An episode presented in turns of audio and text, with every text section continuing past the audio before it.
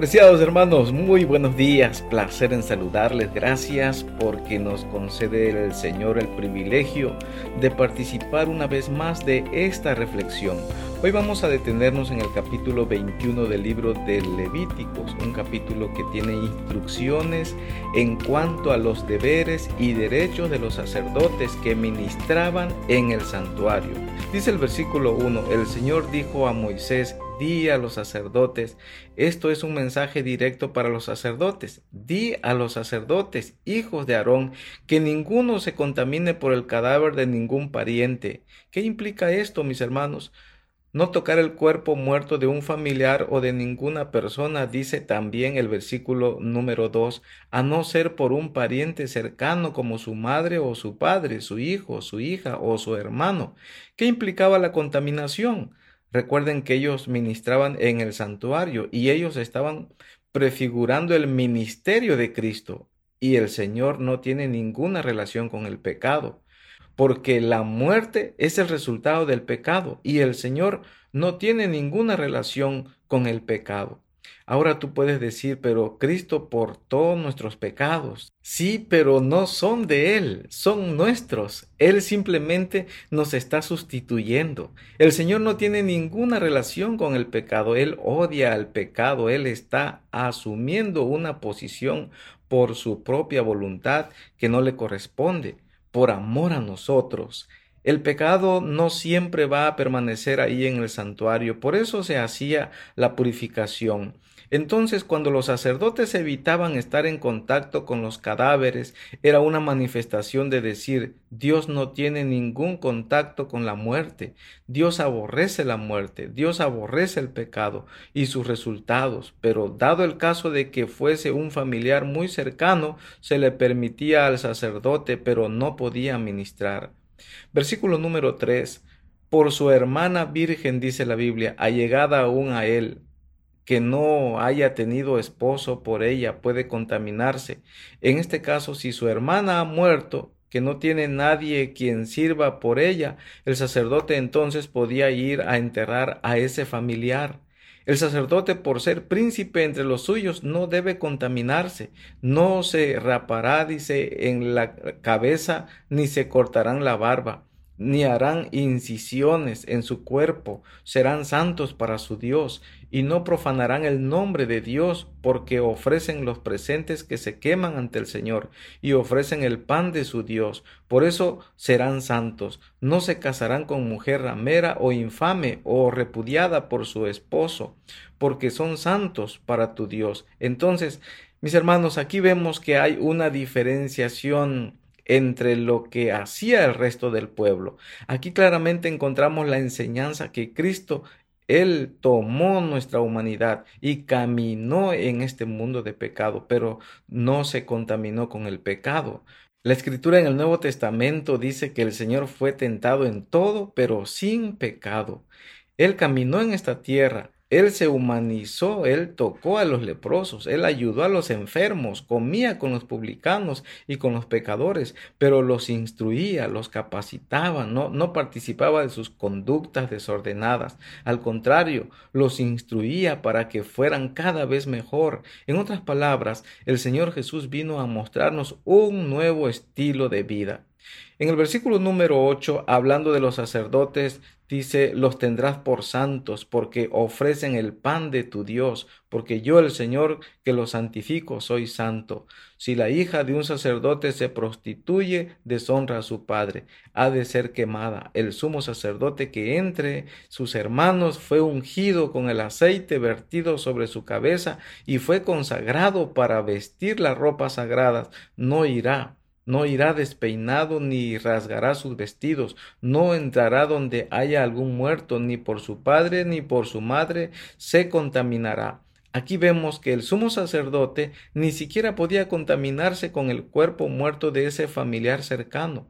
También dice el versículo 12 que no saldrá del santuario para no profanar el santuario de su Dios, porque lleva sobre sí el aceite consagrado la unción de su Dios. Yo soy el Señor.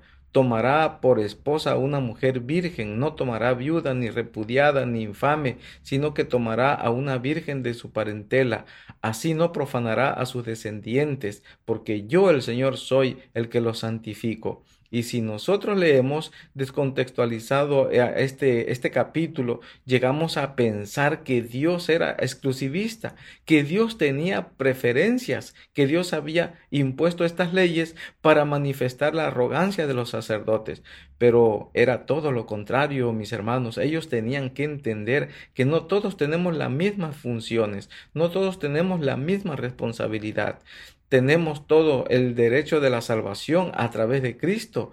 Hoy vemos una sociedad que reclama igualdad en todos los aspectos, pero no todos somos iguales. Yo no puedo exigirle a un niño como le exijo a un adulto. Yo no puedo exigirle a una persona que tenga una deficiencia física, que tenga un rendimiento igual que una persona que no la tiene. No tiene nada que ver ni con la raza ni con el género. Cuando llegamos a cierta edad, hay cosas que ya no podemos hacer. Hoy se habla de inclusionismo, pero ese inclusionismo muchas veces están motivados por los caprichos del ser humano. No queremos ser sinceros, no queremos reconocer nuestras limitantes y, eso es un problema que puede llegar incluso a las filas de la iglesia, porque el cristiano debe reconocer que el pecado nos ha separado de Dios, porque todo ser humano debe reconocer que necesita un Salvador, de que no podemos enfrentar este mundo solos.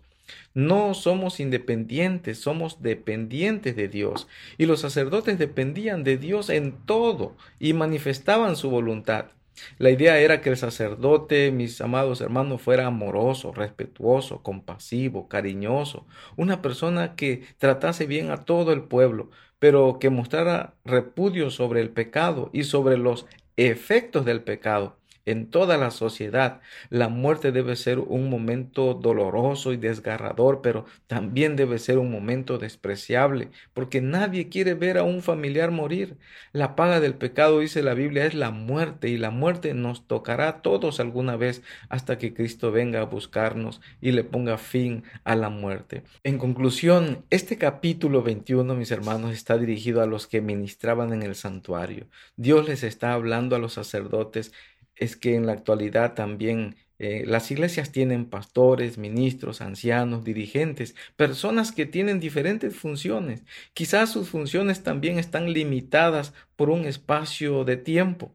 Asimismo, estos sacerdotes del Antiguo Testamento representaban a Cristo que habría de venir. Ahora tú y yo debemos representar al Cristo que ya vino y debemos proclamar que Él es nuestro sumo sacerdote y es perfecto en todas las cosas.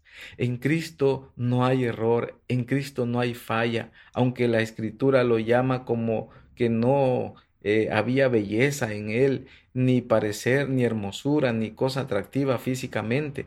Cristo atraía a los niños, a los publicanos, a los pecadores, a las prostitutas, a los enfermos, a los ciegos, y encontraban en él a alguien que los entendía y que los ayudaba. Ese mismo Jesús del Nuevo Testamento es el mismo que instruyó a Moisés en el Antiguo Testamento y le demostró que Él es perfecto. Y si Jesucristo es perfecto, tú y yo podemos también participar de la perfección a pesar de nuestros errores, porque dependemos de Dios constantemente. Hoy es un día para acercarnos a Dios, hoy es un día para depender más de Él y entender el ministerio que nos ha dado en vasos de barro. Si de Él en todas las cosas, seremos mejores personas, mejores cristianos en esta sociedad frágil, en esta sociedad que se ofende fácilmente. Dios nos incluye a todos en la lista de salvados solamente tienes que aceptar la voluntad del Señor, porque Cristo pagó por todos los seres humanos. Solo necesitamos aceptarlo y reconocerlo y depender de Él, porque nuestras propias fuerzas, mis hermanos, no nos ayudan. Por nuestras propias fuerzas no vamos a lograr nada. Necesitamos que Él nos ayude. Vamos a acercarnos a Dios a través de la oración.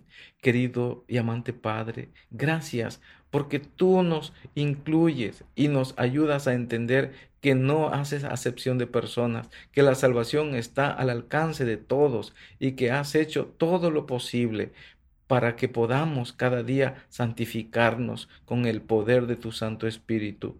Que nuestro mayor ejemplo y nuestro modelo seas tú siempre, en todas las cosas. Bendice a cada uno de los que se dan cita al estudiar tu palabra y al enfrentar la vida en este día, que podamos hacer tu voluntad. Señor, fortalécenos, fortalece a tu pueblo, fortalece a cada uno y ayúdanos para que en este día podamos escuchar la voz de tu Santo Espíritu. En el nombre de Jesús, nuestro querido Salvador. Amén.